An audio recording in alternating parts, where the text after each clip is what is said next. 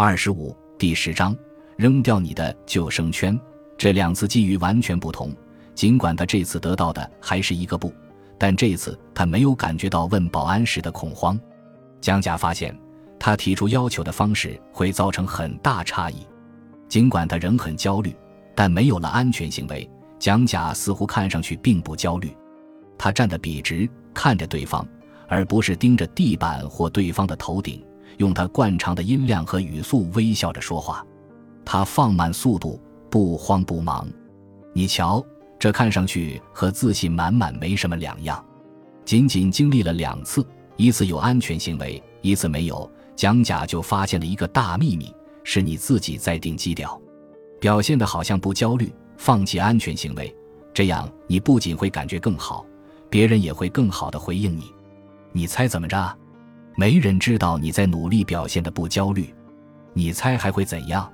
最终你就不会再焦虑了。我和蒋甲谈起这一发现时，他说：“我知道自己的要求超出了社会规范，但我要求的方式没有，我没按喇叭也没跳舞，我进去时很有礼貌，别人通常也会善意礼貌的回应。”他说的这一点，我在大学时有过类似的经历。大三时，我担任住校辅导员，住在新生宿舍。我不用执行什么校规，主要是帮助大一新生顺利过渡到大学生活。作为一项公共卫生措施，所有住校辅导员都在自己宿舍门上贴了一袋安全性用品，有避孕套、润滑油，供学生自取。我通常都很尽职，看到袋子空了就马上装满。但之后因为忙着期末考试。结果发现门上挂着一个又一个可怜的空信封。那个学年的最后一天，我要搬走了，正在宿舍往箱子里装书。我的门开着，希望能有朋友随时进来聊几句。突然有个我不认识的学生来了，他留着刺猬头，戴着一副眼镜。他敲了敲门，从门口探进脑袋说：“嘿，你这儿有安全套吗？”他的大胆给我留下了深刻印象。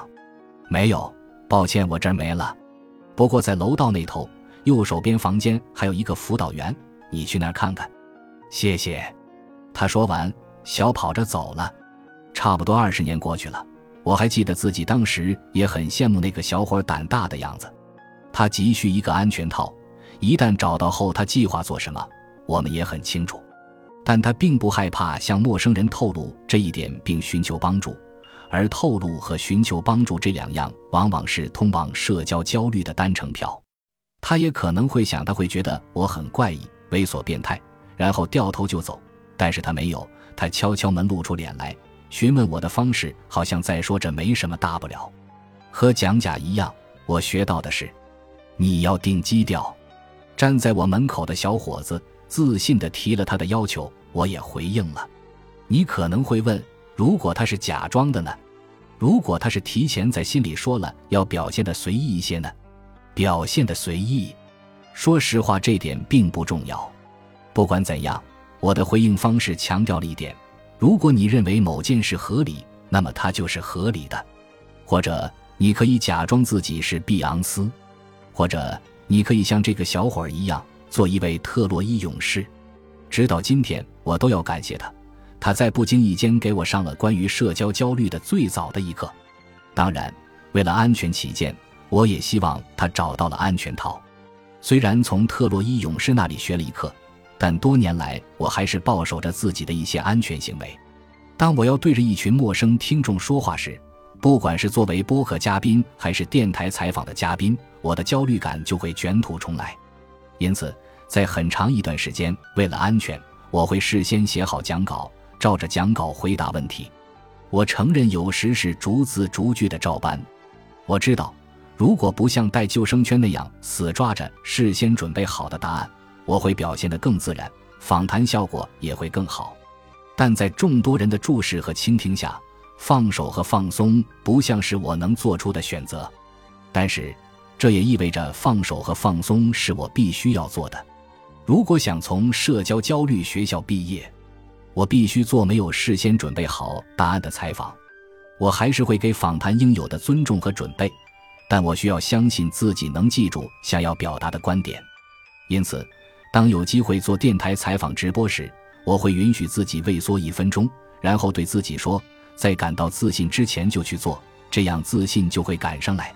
这就是我挑战清单的下一个阶段：没有安全行为的保障。五，微笑着和我觉得不喜欢我的人交谈，多做几次。六，在录制播客上做嘉宾，这样出现的失误可以被编辑删除掉，但不能像以前那样事先备好笔记。有机会就经常这样做。七，不用事先备好笔记，做一次广播采访直播不能重来。一段时间后，我试了所有这些方法，结果也还好。每件事都让我焦虑过，但我还是越过了那座山。这一点很重要。我确实很焦虑，你也会焦虑，不可能不焦虑。但你要做的是，感到焦虑时挺起胸膛。无论如何都勇敢去做。好了，到你了，再将一些事填进挑战列表里。你已经勇敢地进行了小规模尝试，可以再推动自己去做一些让你更害怕的事。这一次，摆脱那些你认为能保证你安全的行为。如果担心手会抖，你的救生圈可能是只用瓶子喝水，不用杯子喝，因为手抖时拿杯子水会洒出来。如果担心脸红，你可能会穿高领毛衣；如果担心无话可说，你可能只会和同伴去参加聚会。所以，你要扔下救生圈，把啤酒倒进玻璃杯，把瓶子丢开，穿件立领衬衫，别怕脸红，一个人去参加聚会，或者以上三件事全做。不管你的救生圈是什么，把它留在家里，看看会怎样。试试看。或者，就像一位聪明智慧的社交焦虑治疗师说的那样，做或不做，没有尝试这回事。在下面填上一些新的挑战，以及你想放弃的安全行为。我之前提及的社交焦虑研究之父理查德·亨贝格博士，我问他克服社交焦虑的秘诀，他说：“行动起来，去做吧。”五，我的挑战，我想放弃的安全行为。六。我的挑战，我想放弃的安全行为。七，我的挑战，我想放弃的安全行为做得不错。就像苏斯博士可能会说的，你出发要去美丽的地方了，动身去远方，马上就要做你的清单上最难的那几项了。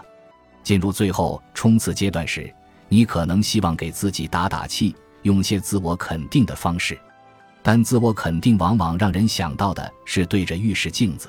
过于急切、刻意做作的自我对话，网上有很多嘲笑自我肯定的言论。每一天，我在各方面都会越来越好。我尊重并自由地表达自己，不管别人怎么说。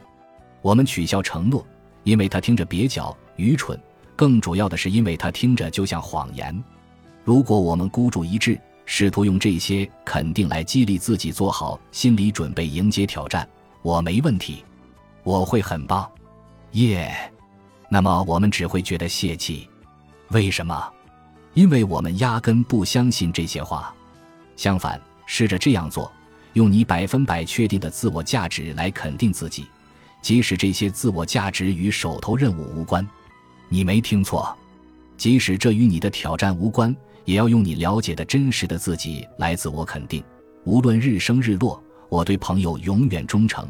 我认真倾听，我的确是个好妈妈。通过努力，我已取得超出我想象的成就。在你要去参加季度销售会议时，肯定自己对家人的爱看上去很傻，但确实有效。你也可以通过肯定自己的勇敢行为来获得力量。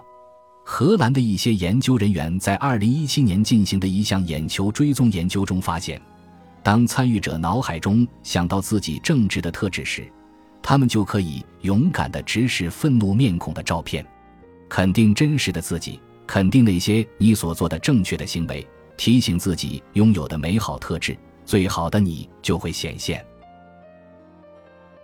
本集播放完毕，感谢您的收听，喜欢请订阅加关注，主页有更多精彩内容。